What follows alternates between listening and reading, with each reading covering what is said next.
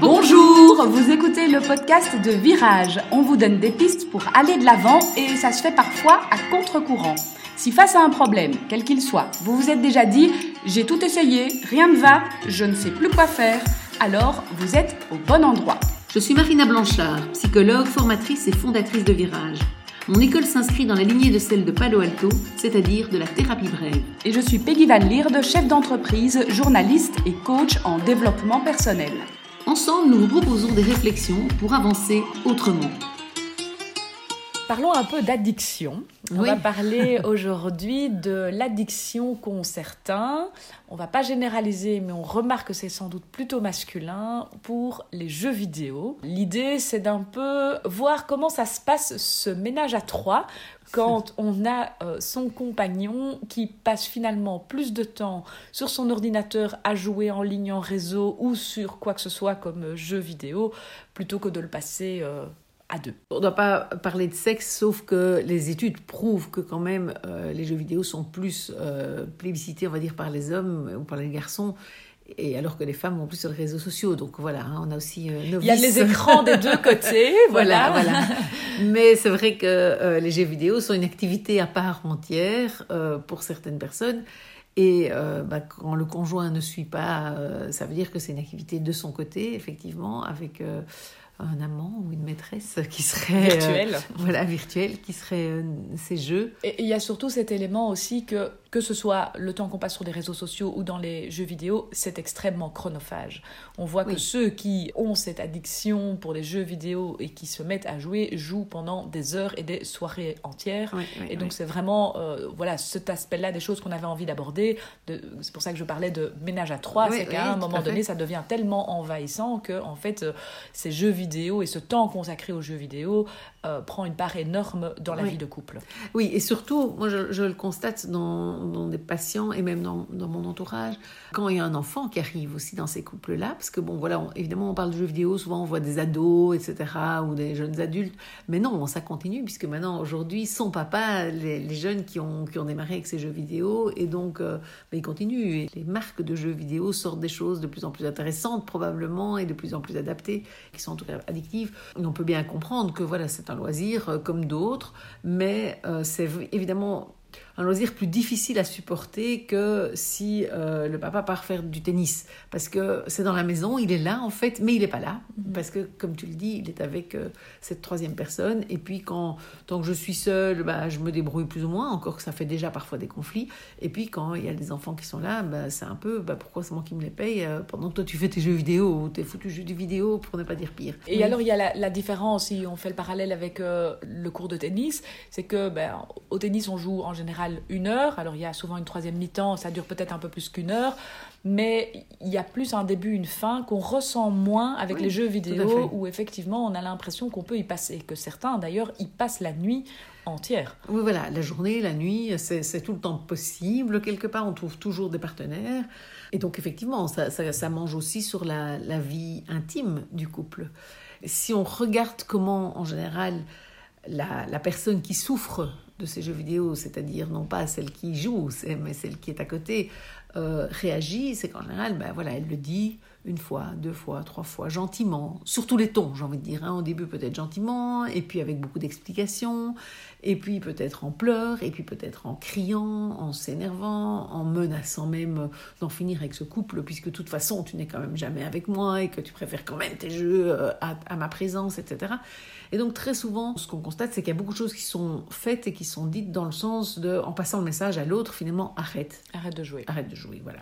Arrête avec ces jeux, euh, ou en tout cas, limite-le, fais, fais, le moins, c'est certain. Ben, ce qui est difficile, c'est que soit ça fonctionne, de nouveau, comme on le dit souvent, et si ça fonctionne, c'est très bien. Et donc le problème ne se pose pas. En général, c'est pas évidemment ces personnes-là qui viennent nous consulter pour ce, type de problématique. Ceux, ceux, qui arrivent à limiter, ceux qui se rendent, ceux qui disent, ok, ben ils jouent, c'est vrai, mais c'est pas trop, euh, c'est pas trop souvent. Ça va, ça me convient, ça me va. Et moi, ça me permet de faire d'autres choses à ces moments-là.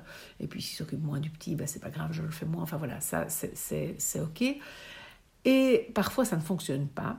C'est-à-dire que j'ai beau le dire sur tous les tons à mon compagnon ou à ma compagne, mais ça ne change pas. À ce moment-là se pose vraiment la question de se dire, bon, ben, puisque ça ne change pas, soit je vais devoir vivre avec ça, Et donc, comment est-ce que je peux faire pour vivre avec ça le moins douloureusement ou le plus mhm. sereinement possible Soit je vais vraiment remettre en question mon couple parce que vraiment, peut-être, cette personne ne me convient pas puisque elle n'est pas présente et moi j'ai envie d'un couple où on passe nos soirées à deux, euh, moi j'ai envie d'un couple où euh, le samedi après-midi on va faire une balade, je sais pas, voilà, j'ai envie qu'on s'occupe des enfants ensemble le dimanche, j'ai pas envie que, soit toujours, que j'aille tout seul, jour seul chez mes parents passer la journée dimanche parce que lui il veut faire ses jeux. Et donc effectivement, il y a une question quand même, euh, on, touche, on peut toucher, a une question assez profonde avec cette, ce sujet qui semble un peu léger. Et donc c'est vrai que ça va être important de voir comment. Enfin, moi je dis souvent, est-ce que votre conjoint est conscient de l'enjeu? Parce que souvent, en fait, le, conjoint n'est pas conscient de l'enjeu. C'est-à-dire qu'il voit l'autre euh, s'énerver pour les jeux vidéo, mais il se dit, oui, bon, elle s'énerve un peu, mais demain ce sera passé. Mm-hmm. Or, demain, c'est vrai, parfois c'est passé, et parfois demain, c'est passé parce que j'en parle plus, mais à l'intérieur, c'est encore là, et le vase se remplit, le vase se remplit, et puis à un moment donné, trop c'est trop quoi. Et donc euh, et donc je pense que une des premières choses à faire c'est quand même de conscientiser l'autre en disant écoute pour moi ça ne va pas ça n'est pas ça la vie de couple que j'avais imaginé mais le dire avec vraiment derrière, pas seulement le dire comme ça, comme je viens de le dire, parce que là, en général, ça a déjà été dit, ça ne me va pas, en général, ça a déjà été dit, mais vraiment en mettant la conséquence, en disant, si ça continue comme ça, moi, alors autant se séparer, quoi, et que tu puisses vivre de ton côté, peut-être avec une nana qui, elle aussi, elle aime bien ça, ou bien tout seul euh, et avec tes jeux vidéo, mais euh, voilà, ce ne sera pas possible que ça continue. Et je pense que ça, c'est déjà une première piste, c'est de se dire, ben voilà... Mettre clairement les conséquences possibles à ça. ça dans un contexte quand même alors un peu apaisé, parce qu'on imagine que euh, dans tous les stops et les arrêts qu'on a pu mettre, euh, sans doute la menace de euh, je vais partir a dû sortir à un moment donné ou à un autre mais le message n'est pas entendu euh, par celui qui est pris par ces jeux vidéo, parce qu'en fait, c'est une menace en l'air, euh, avec pas de conséquences. Tandis que si on prend à un moment donné calme le temps de dire vraiment ça ne me convient pas et, et ça remet mon couple en question, ça sera entendu autrement. Oui, oui, ça, ça doit être posé que si la personne, elle est claire que sur le fait qu'elle est prête à partir. Mm. Parce que si elle est prête à partir, l'autre va l'entendre dans la manière de le dire, dans la manière de d'en parler. Et donc, effectivement, avant ça, en général, on va essayer d'autres choses. Et une des choses qu'on peut essayer, c'est aussi de s'adapter à ça et de se dire, ben, j'accepte finalement, il a besoin de ces jeux vidéo, c'est vrai que d'autres vont euh, jouer au poker toute la nuit, c'est peut-être mieux encore qu'il joue des courses de voiture, quoi. Euh, voilà, donc euh, peut-être qu'on peut se dire, ben voilà, je l'aime pour telle chose, tel côté, tel, tel, tel truc que je trouve super chez lui. Le prix à payer, il faut savoir qu'aucun homme n'est parfait, hein, quand même. On ne le répétera jamais assez. Non, je rigole, mais les femmes non plus. Mais euh, donc, c'est vrai que le prix à payer, c'est euh, peut-être justement, euh, bah, avec lui, c'est ça. En fait, il a plein de côtés super et tout, mais ça, ça fait partie d'un loisir que j'aime pas chez lui, comme d'autres. Enfin, je pense à, des personnes que je connais qui disent voilà, mon, mon, conjoint, il adore la moto. Moi, je suis écolo, ça me rend dingue qu'il passe ses dimanches à faire des tours en moto. Mais voilà, chacun, mhm. chacun ses loisirs et chacun euh, voilà. Et donc, on peut accepter ou pas. Même la voile, hein, la voile est un loisir qui prend plein de temps. Les gens partent aussi. Euh, c'est une journée au minimum, parfois deux trois jours. Voilà. Donc, c'est vraiment mais cette acceptation passe alors aussi par, et je sais que tu n'aimes pas ce terme, mais un certain lâcher-prise pour en tout cas ne pas continuer alors avec ces stops. Je à partir du moment où j'accepte ce défaut-là parce qu'il y a toutes les autres qualités, alors à ce moment-là, si on accepte, il faut arrêter les, ah oui, les oui, stops Donc quand on parle d'accepter, je pense même qu'il faut dire à l'autre, dire écoute, ok, tu joues tes jeux vidéo, vas-y, ben joue, et si tu joues toute la nuit, tu joues toute la nuit, etc.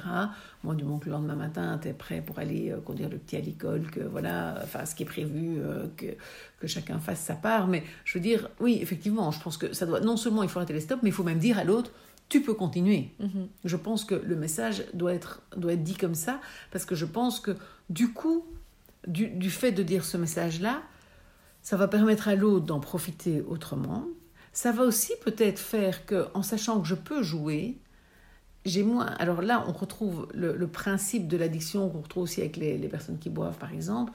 Les personnes qui boivent, quand on les questionne, elles disent Moi, je bois aussi beaucoup en cachette parce que, comme je sais qu'elle elle, elle essaye que je boive le moins possible, ou qu'il il, il essaye que je boive le moins possible, dès qu'il n'est pas là, j'en profite, je bois. Mhm.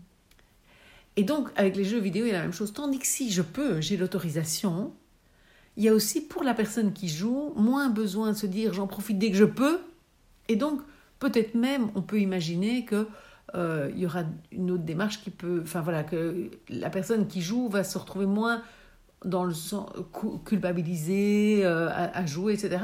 En profiter autrement et peut-être avoir, peut-être, pas, pas d'office, hein, avoir moins besoin de le faire. Mhm. Oui, c'est les conséquences de l'interdit. Quand c'est interdit, on a envie de le faire. Et puis, le fait qu'on le fasse en cachette ou pas, enfin, je veux dire, on va le faire encore plus, puisque dès que je peux, euh, je bois. Et vraiment, les alcooliques le disent, quoi. Dès que je peux, je bois, puisque je ne sais pas quand je pourrai la fois prochaine, puisque je suis contrôlée. Mhm. Et on pourrait avoir la, la même chose avec euh, le jeu. Et donc, effectivement, il y a ce lâcher prise dont tu parles qui est là et qui est là, qui peut être là des deux côtés du coup. C'est ça qui est intéressant. C'est pour ça que ça doit être dit, vraiment dire à l'autre, voilà, écoute, euh, tu peux jouer. Je me rends compte, tu en as trop besoin, c'est important pour toi, c'est ton loisir à toi, ben voilà, euh, pas, pas de problème, tu peux jouer. Alors, ce qu'on peut faire aussi, et c'est une piste supplémentaire, et là, j'ai envie de dire que ceux qui jouent n'écoutent pas. non, je, rigole parce qu'ils peuvent écouter aussi, mais euh, c'est que euh, on peut euh, mettre une conséquence aussi, se dire voilà, pour l'instant, je lui dis, je crie dans le vide, arrête, diminue, etc. Et moi, la question que je me pose, enfin, moi, moi Marina, je veux dire, je, je, je pose cette question-là à la personne, ou je me la pose, je me dis, mais pourquoi il arrêterait? Mm-hmm ah ben, il arrêterait. Alors souvent, euh, ben, parce que je serais moins sur son dos en train de crier, je m'énerve vraiment. Ouais, mais en même temps, il est très habitué. Et en fait, voilà, vous criez un peu, mais après, euh, il est quand même devant son jeu. Et à la limite, même quand vous criez, c'est sur son jeu, il met son casque, il n'entend plus, quoi.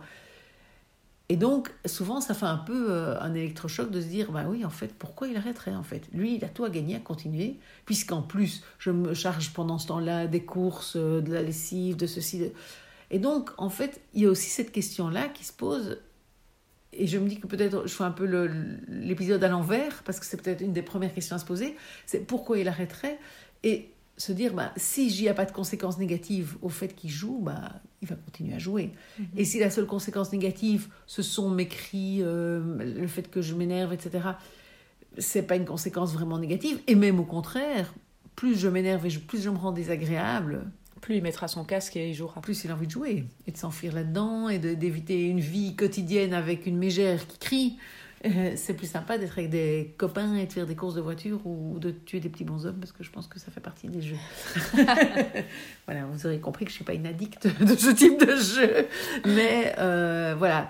Du coup, ce sera intéressant de réfléchir à des conséquences, c'est-à-dire se dire voilà, quand il joue, euh, ben voilà, moi je sors avec euh, des, copines, des copains, euh, qu'ils sentent qu'ils perdent des choses quelque part. Ou bien dire, ben voilà, ok, tu joues, vas-y, continue, tu joues tant que tu veux, etc. Mais c'est toi qui t'occuperas de faire les repas pendant la semaine. Et du coup, pour moi, c'est ok, tu joues et c'est toi qui fais tous les repas de la semaine. Ou voilà, déchargez-vous des tâches qui vous pèsent. c'est l'occasion. Et donc, mettre des, conséquences et faire une espèce de deal de euh, ok tu joues mhm. mais voilà ce qui se passe si tu joues quoi. Qui est une espèce de conséquence parce que pour l'instant souvent ce qui est dit c'est arrête arrête arrête mais il n'y a pas de conséquence si tu continues. Et donc pour moi c'est important euh, de pouvoir éventuellement changer ça.